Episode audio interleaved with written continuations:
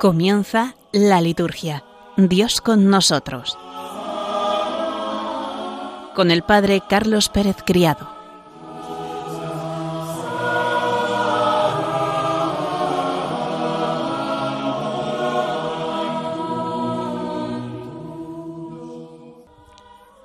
Buenas tardes queridos oyentes de Radio María y bienvenidos un lunes más a nuestro programa, La Liturgia Dios con nosotros. En este lunes vamos a intentar profundizar en dos grandes solemnidades. La solemnidad de ayer domingo, del cuerpo y la sangre de Cristo, y la celebración del próximo viernes, el Sagrado Corazón de Jesús.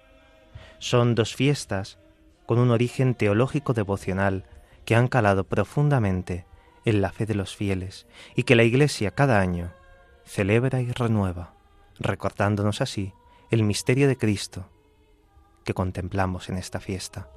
Vamos a ponernos en presencia de Dios para comenzar rezando.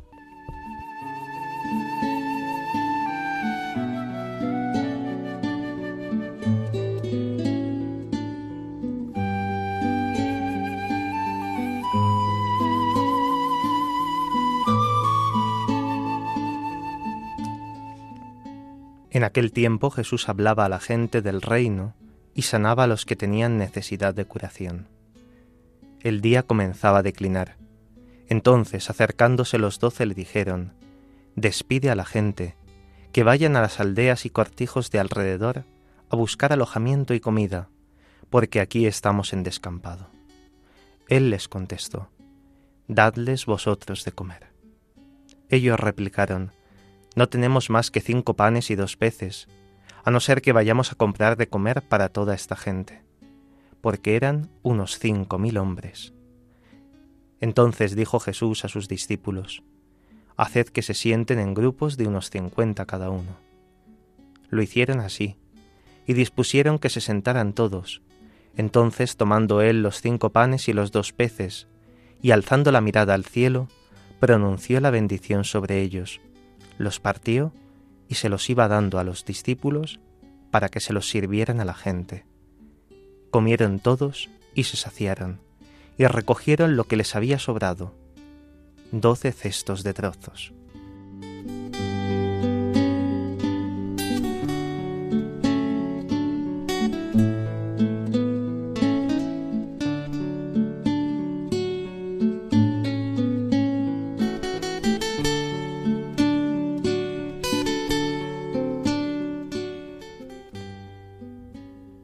La segunda lectura que escuchábamos ayer domingo estaba tomada de la primera carta del apóstol San Pablo a los Corintios y es el relato escriturístico más antiguo sobre la institución de la Eucaristía. Es una tradición que el apóstol ha recibido del mismo Señor y que la transmite a esa comunidad. Con la institución de la Eucaristía, Jesucristo fundó la Iglesia, ya que ambas no pueden existir una sin la otra. Celebrarla es proclamar que Él ha muerto por nosotros y que volverá porque ha resucitado. En el Evangelio que acabamos de escuchar, la narración de la multiplicación de los panes, según el evangelista Lucas, prefigura el banquete eucarístico. Con ello se insiste, particularmente en este ciclo C, en que la Eucaristía es un convite sacrificial y vivificante, y también la riqueza del misterio eucarístico, la dimensión comunitaria. La comunión real con el cuerpo y la sangre del Señor crea la Iglesia, simbolizada en la multitud sentada por grupos en la multiplicación de los panes y los peces. La comunión eucarística es encuentro personal con Cristo, es siempre un encuentro comunitario. La Eucaristía nunca se agotará. Comieron todos y se saciaron, dice el texto y será siempre un don sobreabundante. Cogieron las sobras, doce cestos llenos. Es importante subrayar la relación entre Eucaristía y caridad en este ciclo C. La palabra del Señor nos compromete a todos. Dadles vosotros de comer, dice Jesús. El Salmo y la primera lectura que ayer escuchábamos son una misma cosa El sacerdocio de Jesús, según el orden de Melquisedec, es eterno. Por ello, la liturgia es el ejercicio del sacerdocio eterno de Jesucristo en la Iglesia. Jesús asume en sí los sacrificios de la antigua alianza y los lleva a su plenitud definitiva.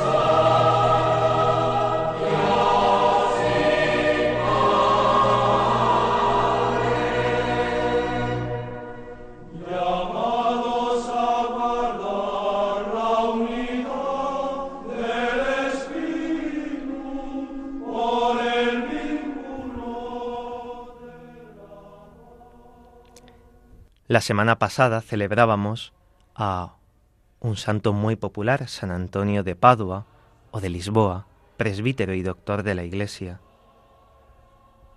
El día de Pentecostés del año 1232, el Papa Gregorio IX canonizó a San Antonio de Padua. Todavía no había transcurrido un año desde su muerte.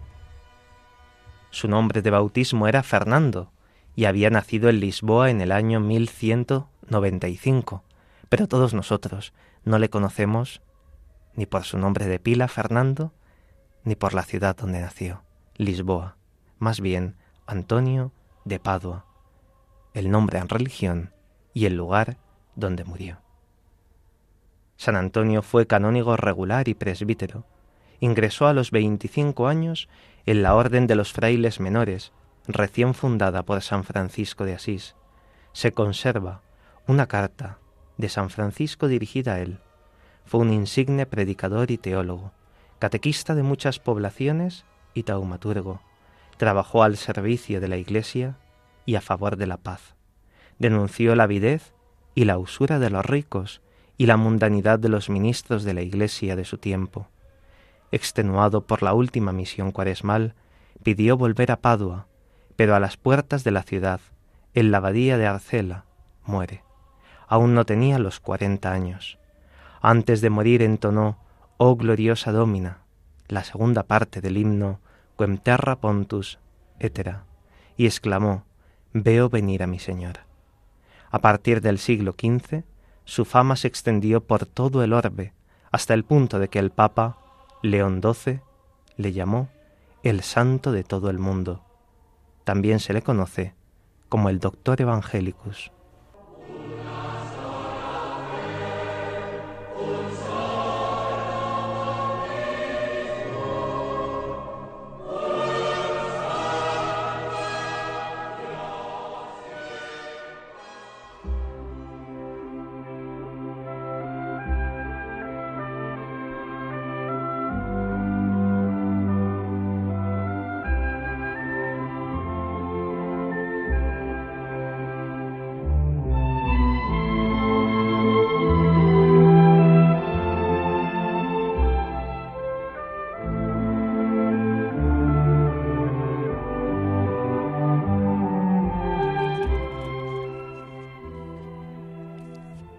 El pasado domingo en la mayor parte de las diócesis de España, pero el jueves en muchísimos lugares del mundo y en las diócesis de Toledo y de Granada se celebraba la solemnidad del cuerpo y la sangre del Señor.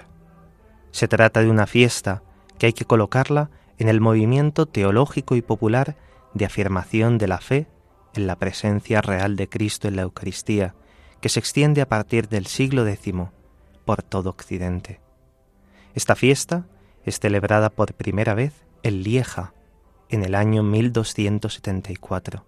Urbano IV instituyó la fiesta para toda la Iglesia con la bula Transiturus del año 1264, apenas dos meses antes de su muerte. Esta bula lleva consigo el oficio y la misa de autor anónimo, pero que comúnmente ha sido atribuido a Santo Tomás de Aquino. La fiesta se va afianzando en el siglo XIV con la procesión del Santísimo Sacramento. Ha sido una de las fiestas que más influjo han tenido en la religiosidad popular y mejor han expresado el sentido católico de la fe en el Santísimo Sacramento. Es muy importante que tengamos en cuenta que todos los días la Iglesia celebra la Eucaristía. Esta fiesta después del tiempo de la Pascua, como todas las fiestas que tenemos en el calendario litúrgico después de la solemnidad de Pentecostés, son como ecos que nos recuerdan ese gran misterio que hemos celebrado, el misterio de la pasión, muerte y resurrección de nuestro Señor Jesucristo. Y ahí se encuadran las fiestas de Jesucristo, sumo y eterno sacerdote, el domingo de la Santísima Trinidad, el domingo jueves del cuerpo y sangre de Cristo, del Corpus Christi, la solemnidad del Sagrado Corazón de Jesús. Son fiestas que prolongan la Pascua, que hacen que nosotros contemplemos cada día un misterio concreto del amor de Dios, esos temas fundamentales que no pueden dejar espacio, que no pueden pasar sin que nosotros dediquemos una peculiar atención. Todos los días celebramos la Eucaristía, pero hay un día al año, el día del Santísimo Cuerpo y Sangre de Cristo, que la Iglesia nos invita a que reflexionemos con mayor profundidad en lo que significa esta celebración. Un cuerpo y una sangre entregados por nosotros, entregados cada día en la Eucaristía, sea la parroquia muy grande y con mucha gente, o un lugar pequeño y sencillo y una pequeña comunidad. Es el mismo sacrificio de Cristo el que se actualiza. Cristo está en la patena y se nos da como alimento. Y una vez al año tenemos esta grandísima celebración del cuerpo y sangre de Cristo. En muchísimos lugares de nuestra geografía española, ayer domingo salieron procesiones con el cuerpo del Señor por las calles. Fueron procesionando, fuimos cantando al Hijo de David, adorando al Señor que está realmente presente en la custodia, en el pan consagrado. Este es un gran misterio, pero no nos podemos quedar solo con la dimensión de la adoración, sino que hemos de profundizar en el aspecto de la celebración. ¿Cómo celebro yo la Eucaristía? Vamos a escuchar este canto, como Melquisedec tu sacerdote, que nos recuerda que el sacerdocio de Cristo se sitúa en el orden de Melquisedec, un sacerdocio que es eterno. Este canto, sencillo, podemos aprenderlo durante este verano y en el mes de septiembre proponerlo en nuestras comunidades, en los equipos de liturgia, en los grupos de música de nuestras parroquias, para que vayamos mejorando cada vez más la calidad de nuestros cantos. Como Melquisedec, tu sacerdote, te ofrendamos, Señor, el pan y el vino. Santifícalos, oh Padre, con tu gracia, para que se conviertan en tu Hijo.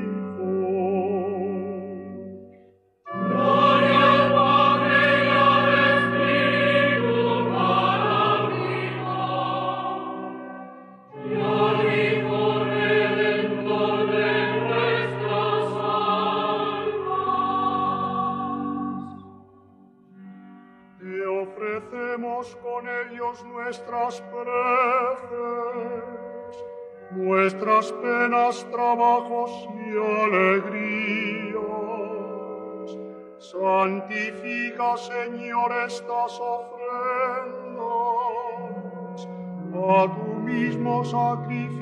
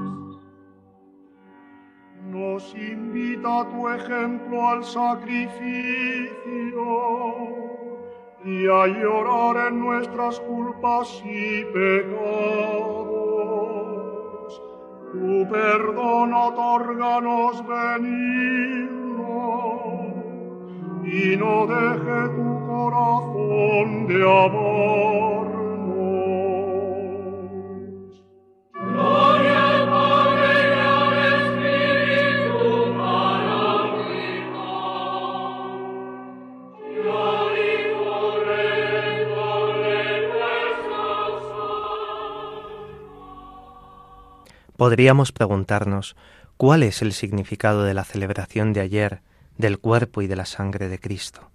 Su explicación la encontramos en la misma celebración. Por eso os propongo que volvamos a los textos litúrgicos de la fiesta de ayer y podamos profundizar un poquito más en ellos. Veamos también los gestos fundamentales. Ante todo ayer nos reuníamos alrededor del Señor para estar juntos en su presencia. En segundo lugar, aconteció la procesión, es decir, caminar con el Señor. Y por último, el arrodillarse ante el Señor en la adoración, esa adoración que comienza ya en la misa, en la consagración y se prolongará en la procesión, que culminará con un momento final, la bendición eucarística, cuando todos nos pusimos de rodillas ante aquel que se ha agachado hasta nosotros y ha dado la vida por nosotros. Veamos la primera de estas dimensiones, reunirse en la presencia del Señor. Ya en estas palabras se percibe la verdad y la fuerza de la revolución cristiana. La revolución más profunda de la historia humana se experimenta justamente alrededor de la Eucaristía. Aquí se reúnen en la presencia del Señor personas de diferentes edades, sexo, condición social, ideas políticas o de tantas cosas que nos diferencian. La Eucaristía no puede ser nunca un hecho privado, algo así como reservado para personas escogidas según afinidad de su amistad. No, la Eucaristía es culto público, que no tiene nada ni de esotérico ni de exclusivo. Estamos unidos más allá de las cosas que nos diferencian de nacionalidades, de profesiones, de clases sociales, de ideas de tantas cosas, nos abrimos unos a otros para convertirnos en una sola cosa a partir de Él, a partir de Cristo. Esta ha sido desde los inicios la característica fundamental del cristianismo. La Eucaristía se celebra entre todos aquellos que nos llamamos cristianos, junto con un ministro ordenado que hace presente realmente a Cristo. Todos somos distintos, pero todos quedamos unidos en torno al altar del Señor. Es necesario que tengamos cuidado para que las tentaciones del particularismo no nos coman, para que en nuestras asambleas no busquemos lo que nos diferencia unos a otros, no hagamos acepción de personas, sino que integremos a todos a los que vienen más y a los que vienen menos. Que nuestras asambleas sean plurales, que no sean siempre los mismos los que hacen lo mismo, sino que estén abiertas a que cuando llega alguien se le puede enseñar, se le puede integrar, puede participar también con nosotros. En la fiesta del Corpus Christi nos recuerda ante todo esto, ser cristianos quiere decir reunirse desde todas las partes, para estar en la presencia del único Señor y ser uno con Él y en Él. Una segunda dimensión de esta fiesta es el caminar con el Señor, la procesión.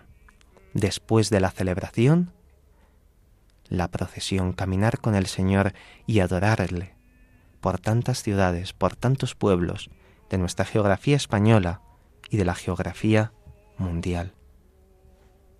Esta realidad de caminar con el Señor se manifiesta en esa procesión. Es como una prolongación natural de la misa. Avanzamos tras de aquel que es el camino. Con el don de sí mismo en la Eucaristía, el Señor Jesús nos libera de nuestras parálisis, nos hace levantarnos, nos hace caminar, nos hace dar un paso adelante y luego otro y otro y otro, y así nos hace ponernos en, camino. Recordad que la Eucaristía es alimento para el camino, para nuestro camino diario, y qué mejor que hacer ese camino acompañando al Señor por las calles como lo hacíamos ayer. La procesión del Corpus Christi también nos enseña que la Eucaristía nos quiere liberar de todo abatimiento, de todo desconsuelo. Tantas veces podemos estar hundidos por tantas cosas que nos suceden, pero ese caminar con Cristo nos ayuda a salir de nuestros propios problemas y a tener una mirada mucho más alegre y esperanzada sobre la realidad. Quiere levantarnos para que podamos retomar el camino con la fuerza que Dios nos da a través de Jesucristo en la Eucaristía.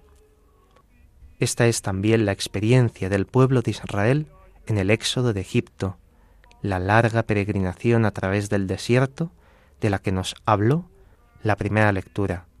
Cada uno puede encontrar su propio camino si encuentra aquel que es la palabra y el pan de vida, y se deja guiar por su amigable presencia. Sin el Dios con nosotros, el Dios cercano, ¿cómo podemos afrontar la peregrinación de la existencia terrena, ya sea individualmente, ya sea como sociedad y familia, entre tantos pueblos? Una tercera dimensión de esta fiesta del Corpus Christi es arrodillarse en adoración ante el Señor. Al llegar este momento no es posible de dejar de pensar en el inicio del decálogo de los diez mandamientos, en donde está escrito, Yo soy el Señor tu Dios, que te ha sacado del país de Egipto, de la casa de servidumbre. No habrá para ti otros dioses delante de mí. Este es el tercer elemento constitutivo de esta fiesta, arrodillarse en adoración ante el Señor, adorar al Dios de Jesucristo, que se ha hecho pan partido por amor. Ese es el remedio más válido y también podríamos decir el más radical contra las idolatrías que nos acechan ayer y hoy. Arrodillarse ante la Eucaristía es una profesión de libertad. Quien se inclina ante Jesús no puede y no debe postarse ante ningún poder terreno, por más fuerte que pueda parecer. Nosotros nos postramos ante un Dios que se ha bajado en primer lugar hacia el hombre, como buen samaritano, para socorrerle y para volvernos a dar la vida. Se ha arrodillado ante nosotros para lavar nuestros pies sucios por el pecado. La adoración es la oración que prolonga la celebración y la comunión eucarística, en la que el alma se sigue alimentando, el alma se llena de amor, de verdad, de paz, de esperanza.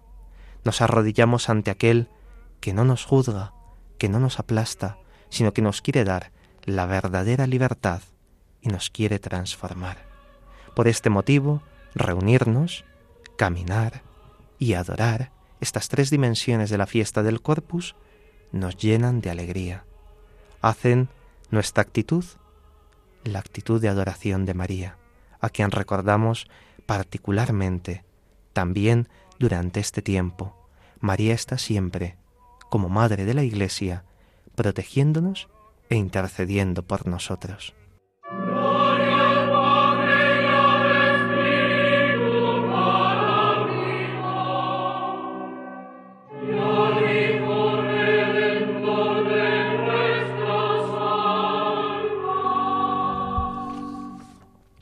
Al comenzar la celebración eucarística de ayer, escuchábamos esta colecta que escuchamos también tantas veces en la adoración del Santísimo Sacramento.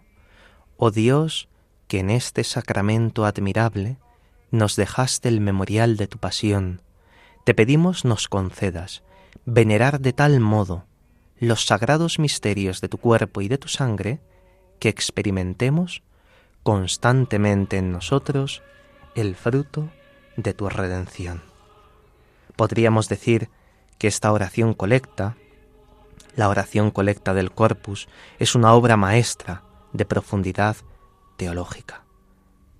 Es breve, pero incisiva en el lenguaje y tremendamente de una noble elegancia. rápidamente se capta que Santo Tomás no era un teólogo como tantos, que Santo Tomás tenía una finura especial. Era un hombre exquisito en el gusto literario y que había asimilado totalmente el gusto litúrgico de la Iglesia. Las colectas compuestas en la Edad Media no tienen, muchas de ellas, tanta calidad como estas colectas que escuchamos, esta por ejemplo, del Día del Corpus. Esto supone y manifiesta el genio que tenía como creador, como compositor, el doctor Angélico.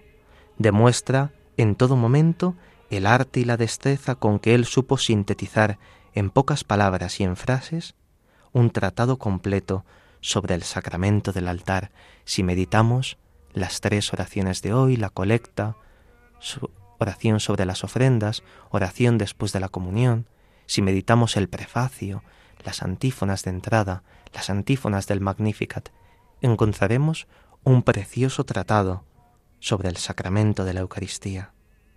Todo el oficio del corpus es un maravilloso tratado de doctrina teológica, pero también de una ternura y un gusto literario magníficos. Santo Tomás produce asombro en su finura estética, junto con esa extraordinaria humildad que le llevó a respetar todos los elementos de la tradición litúrgica en honor del Santísimo que él había encontrado ya de las producciones de autores anteriores.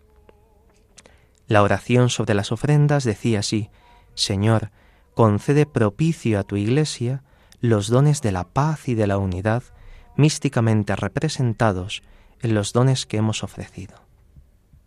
Esta oración sobre las ofrendas es bella y se inspira en el célebre texto de Pablo, la primera Corintios 10:17, según el cual el idéntico pan eucarístico, del que todos participan, y la única copa consagrada, a la cual todos acercamos los labios son presentados como el símbolo de la unidad de la fe y de amor que une los diversos miembros del cuerpo místico de la Iglesia. Los dones de la paz y de la unidad son los dones que pedimos al Señor en esta fiesta del Corpus. Por último, la oración después de la comunión dice así, Concédenos, Señor, saciarnos del gozo eterno de tu divinidad anticipado en la recepción actual de tu precioso cuerpo y sangre. El gozo de la eternidad está prefigurado ya en la Eucaristía recibida. La oración de acción de gracias manifiesta un nuevo fruto de la Eucaristía, además del de la paz y de la concordia fraterna expresada en esa oración sobre las ofrendas, el derecho especial que nos da ella a la posesión de Dios. Este derecho se fundamenta en la fidelidad de Dios y en la señal o anticipo que Él nos concede de sí mismo en esta vida, dándose por entero al comulgante. Hemos llegado a la mitad, al ecuador de nuestro programa, y vamos a escuchar un canto también eucarístico atribuido a Santo Tomás de Aquino, Lauda Sion Salvatorem. Vamos a escucharlo y vamos a hacer de este un momento de adoración y de unión íntima con el Señor.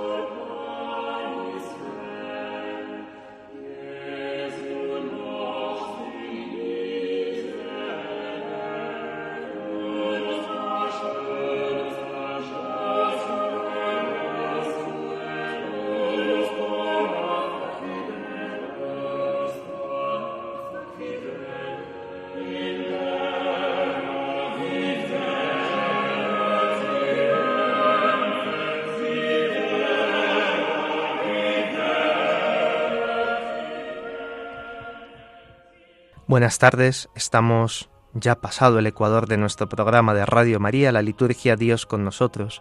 Les acompaña en el micrófono el Padre Carlos Pérez Criado y en el control Javi Esquina.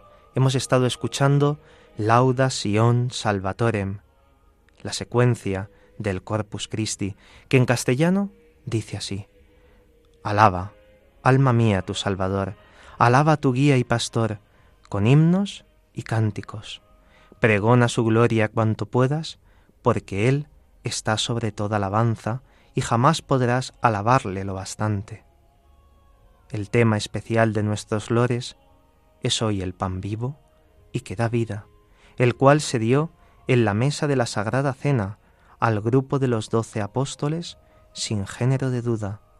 Sea pues llena, sea sonora, sea alegre, sea pura, la alabanza de nuestra alma, pues celebramos el solemne día en que fue instituido este divino banquete en esta mesa del nuevo Rey, la Pascua de la nueva ley, pone fin a la Pascua antigua. Lo viejo cede ante lo nuevo, la sombra ante la realidad y la luz ahuyenta la noche. Lo que Jesucristo hizo en la cena, mandó que se haga en memoria suya instruidos con sus santos mandatos, consagramos el pan y el vino en sacrificio de salvación. Es dogma que se da a los cristianos, que el pan se convierte en carne y el vino en sangre. Lo que no comprendes y no ves, una fe viva lo atestigua, fuera de todo el orden de la naturaleza, bajo diversas especies, que son accidente y no substancia, están ocultos los dones más preciados. Su carne es alimento y su sangre bebida, mas Cristo está todo entero bajo cada especie. Quien lo recibe no lo rompe, no lo quebranta ni lo desmembra, recíbese todo entero. lo uno, lo mil, y aquel lo toma tanto como estos, pues no se consume al ser tomado, reciben lo buenos y malos, mas con suerte desigual de vida o de muerte. Es muerte para los malos y vida para los buenos. Mira cómo un mismo alimento produce efectos tan diversos. Cuando se divida el sacramento, no vaciles, sino recuerda que Jesucristo tan entero está en cada parte, como antes en el todo. No se parte la sustancia, se rompe sólo la señal, ni el ser ni el tamaño se reducen de Cristo presente. He aquí el pan de los ángeles, hecho viático nuestro, verdadero pan de los hijos, no lo echemos a los perros. Figuras lo representaron, Isaac fue sacrificado, el cordero pascual inmolado, el maná nutrió a nuestros padres.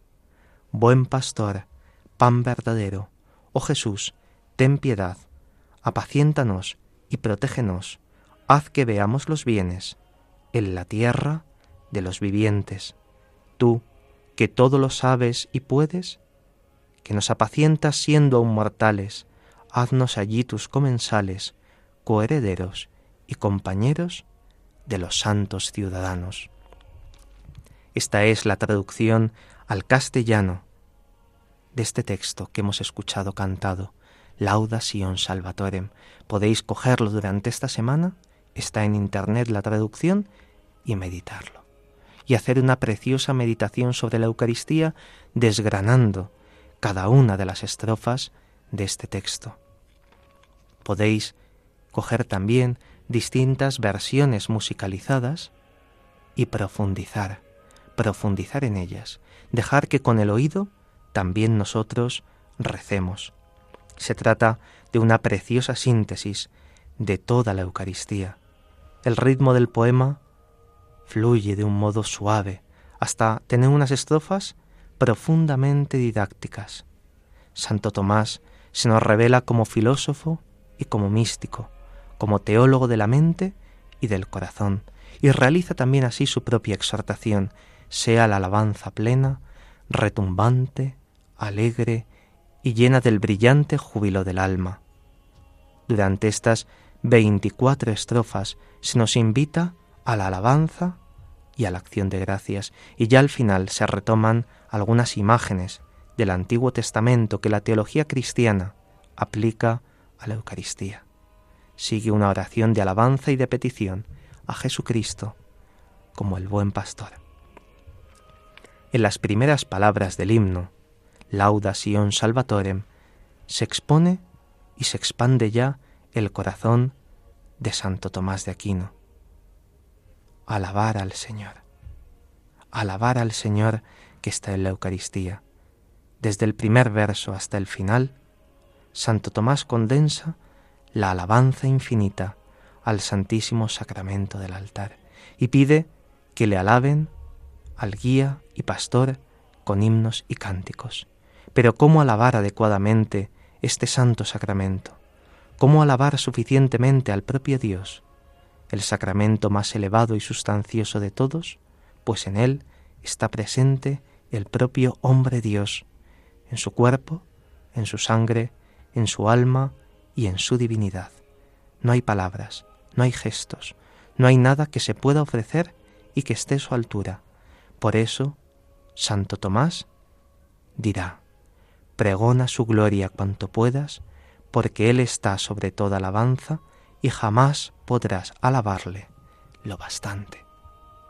Que esta fiesta del Corpus nos lleve también a nosotros a comunicar a los demás las riquezas de que Cristo está presente en la Eucaristía, de que Cristo permanece siempre con nosotros.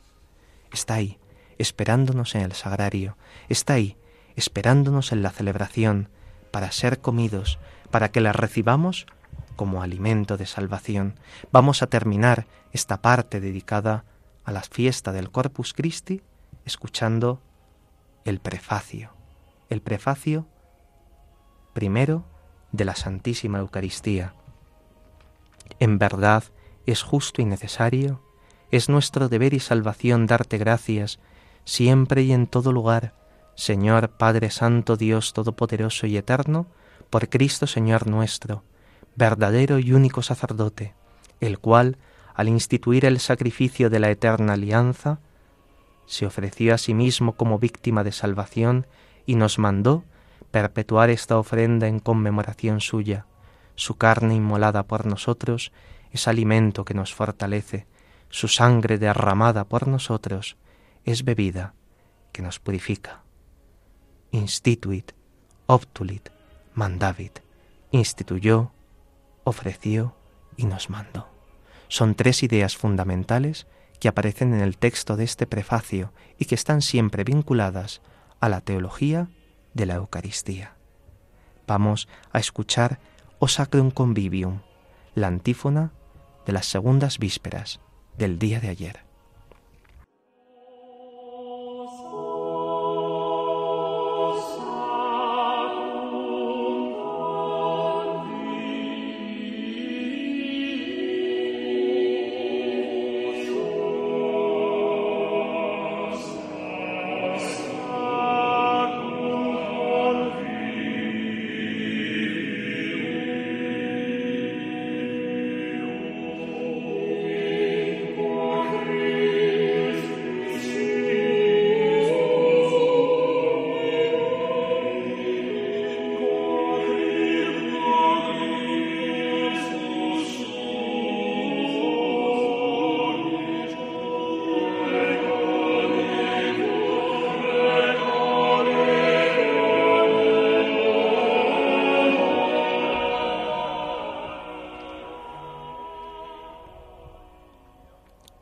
Oh sagrado banquete, en que Cristo es nuestra comida, se celebra el memorial de su pasión, el alma se llena de gracia y se nos da la prenda de la gloria futura. Esta es la famosa antífona O Sacrum Convivium que acabamos de escuchar de las segundas vísperas de la solemnidad del Corpus Christi. La antífona de las primeras vísperas, también preciosa aunque menos conocida, decía así, Qué bueno es, Señor, tu Espíritu para demostrar a tus hijos tu ternura, les has dado un pan delicioso, bajado del cielo, que colma de bienes a los hambrientos y deja vacíos a los ricos hastiados.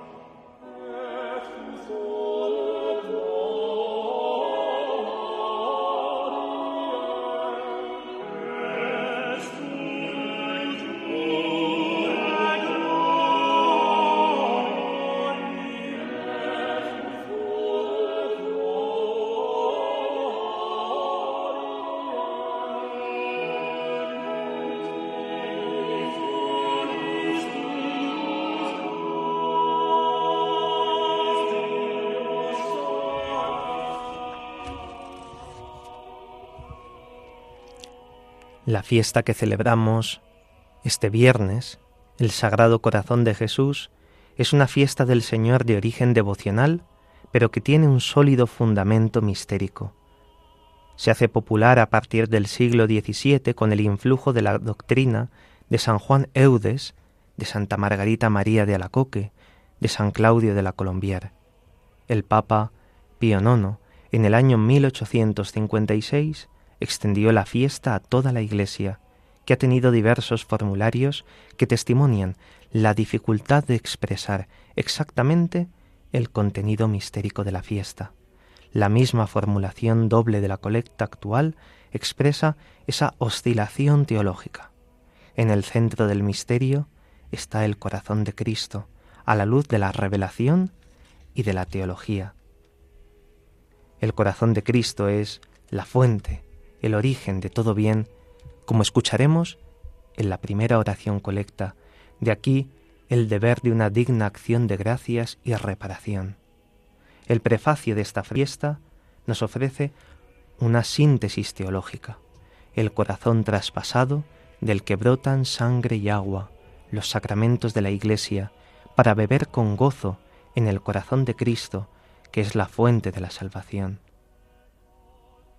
Podemos encontrar un mensaje litúrgico en la fiesta del Sagrado Corazón de Jesús, que hay que colocarlo en la profundidad del misterio de la Navidad, la manifestación del inmenso amor de Dios, del Verbo encarnado y en el misterio pascual de Cristo, muerte salvadora, con la efusión de su espíritu, de la sangre, del agua que brotan de su corazón traspasado.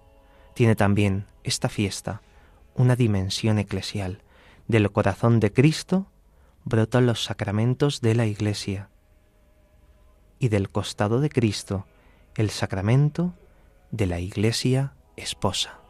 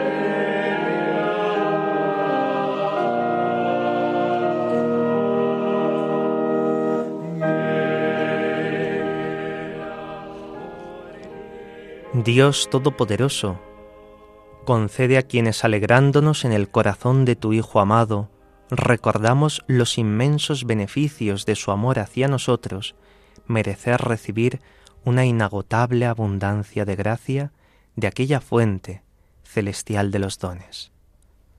Esta es la primera de las oraciones colectas de la fiesta del Sagrado Corazón de Jesús, alegrarnos en el corazón de tu Hijo amado. Cristo es Hijo amado del Padre, pero también es el amado nuestro. Nosotros tenemos que mirar siempre a Él, sabiendo que Cristo es la fuente de todas las gracias, que de su corazón traspasado en la cruz brota un profundo misterio de amor. Esta fiesta del Sagrado Corazón de Jesús nos retrotrae a esas fiestas pascuales, a ese Viernes Santo, en el cual contemplábamos el corazón abierto del Redentor, su costado abierto, del cual brotan la sangre, el agua, los sacramentos, brota la Iglesia misma, pero brotan innumerables dones, abundantes gracias. Nosotros tenemos que acercarnos a Él. ¿Dónde está ese corazón de Cristo? Está en la Eucaristía. El corazón de Cristo está en la Eucaristía. Por eso si decimos que somos hombres y mujeres con devoción al corazón de Cristo, no podemos por menos que participar de la Eucaristía. que presentarnos ante el altar con un corazón limpio para recibir aquel que nos da tantas gracias, tantos dones. La segunda de las oraciones colectas para la celebración de este día dice así, Oh Dios, que en el corazón de tu Hijo, herido por nuestros pecados, te has dignado regalarnos misericordiosamente infinitos tesoros de amor. Te pedimos que al rendirle el homenaje de nuestra piedad, manifestemos también una conveniente reparación. La segunda de las colectas se centra en esta dimensión tan importante, la reparación del corazón de Cristo. Tantos que no le conocen. Tantas veces nosotros nos quedamos mudos ante los demás, no hablamos de Dios, dejamos que otros pequen, que otros se alejen de Dios, sin hacer nada. Y ese día pedimos perdón en reparación por nuestros propios pecados en primer lugar y por los pecados también del mundo entero. Y pedimos que ese corazón infinito, ese corazón tan misericordioso, acoja a todos, acoja a todos, y conceda también de su corazón traspasado la conversión de tantos corazones. Ese corazón que está herido por los pecados de la humanidad, pero que no cesa, aún así, aún herido, de dar amor. Que nosotros podamos acudir a esa fuente inagotable y digamos a otros, ven aquí a beber de un agua que te va a saciar, de un agua de la que vas a querer más, esa agua que brota del profundo amor de Dios.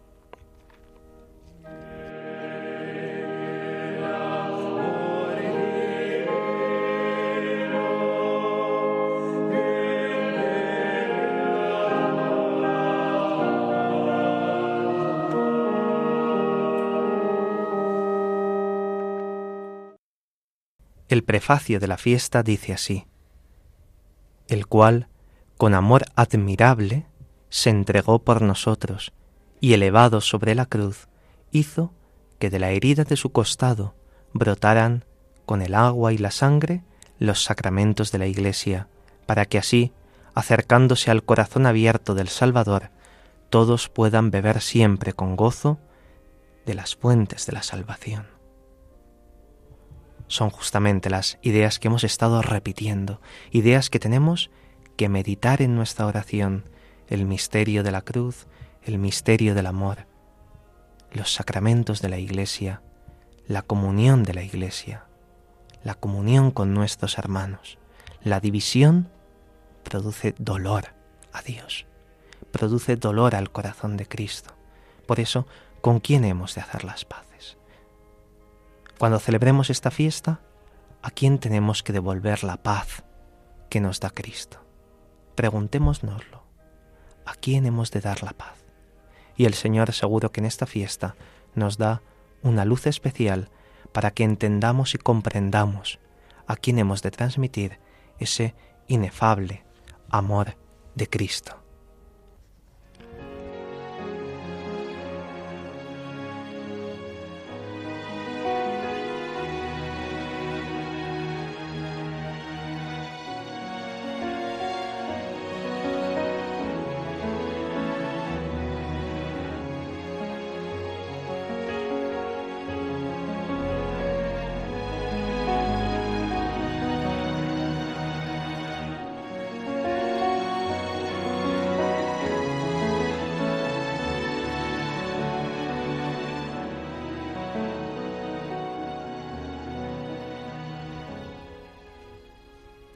No podemos olvidar otra fiesta muy importante que celebraremos esta semana.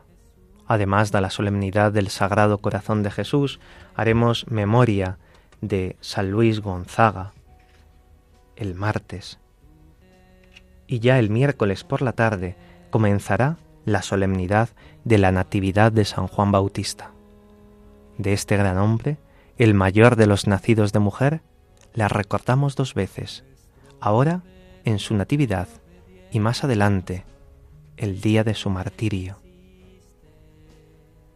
El día de la Natividad de San Juan Bautista este año se ve adelantado, coincide el Sagrado Corazón de Jesús en día 24, por eso el viernes 24 celebraremos la solemnidad del Sagrado Corazón de Jesús ya con sus primeras vísperas el jueves y el miércoles por la tarde las primeras vísperas de la solemnidad de la Natividad de San Juan Bautista y la mañana del día 23 jueves.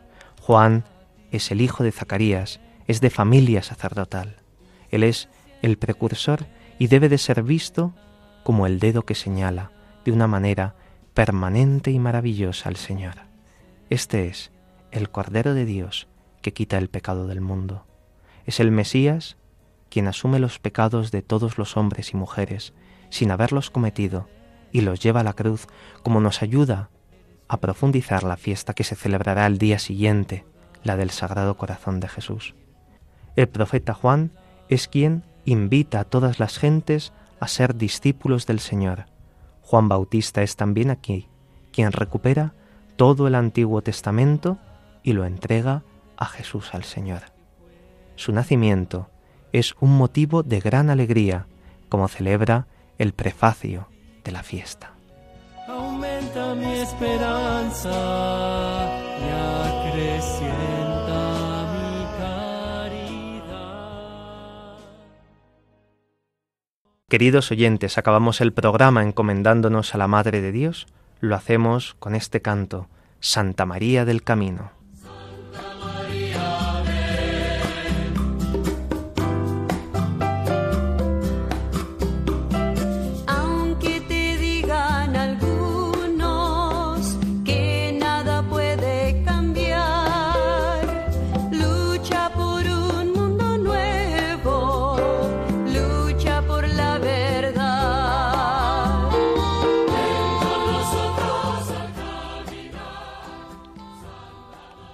Pues hasta aquí nuestro programa La Liturgia Dios con nosotros. Esta tarde les ha acompañado en el micrófono el Padre Carlos Pérez Criado y en el control Javi Esquina, al que agradecemos mucho su silencioso servicio. A continuación dará comienzo otro programa en Radio María. Les invitamos a que no cambien de sintonía y disfruten de él. Podéis escribirnos para cualquier duda o comentario al email del programa la liturgia Dios con nosotros arroba radiomaria.es. Si quieren volver a escuchar el programa, pueden descargar el podcast en la web de Radio María o también pueden solicitar el programa en CD llamando al 91 822 8010 o escribiendo a través del formulario de la web de Radio María. Queridos oyentes, muchas gracias por vuestra fidelidad y estamos unidos. Volveremos a escucharnos en 15 días, si Dios quiere.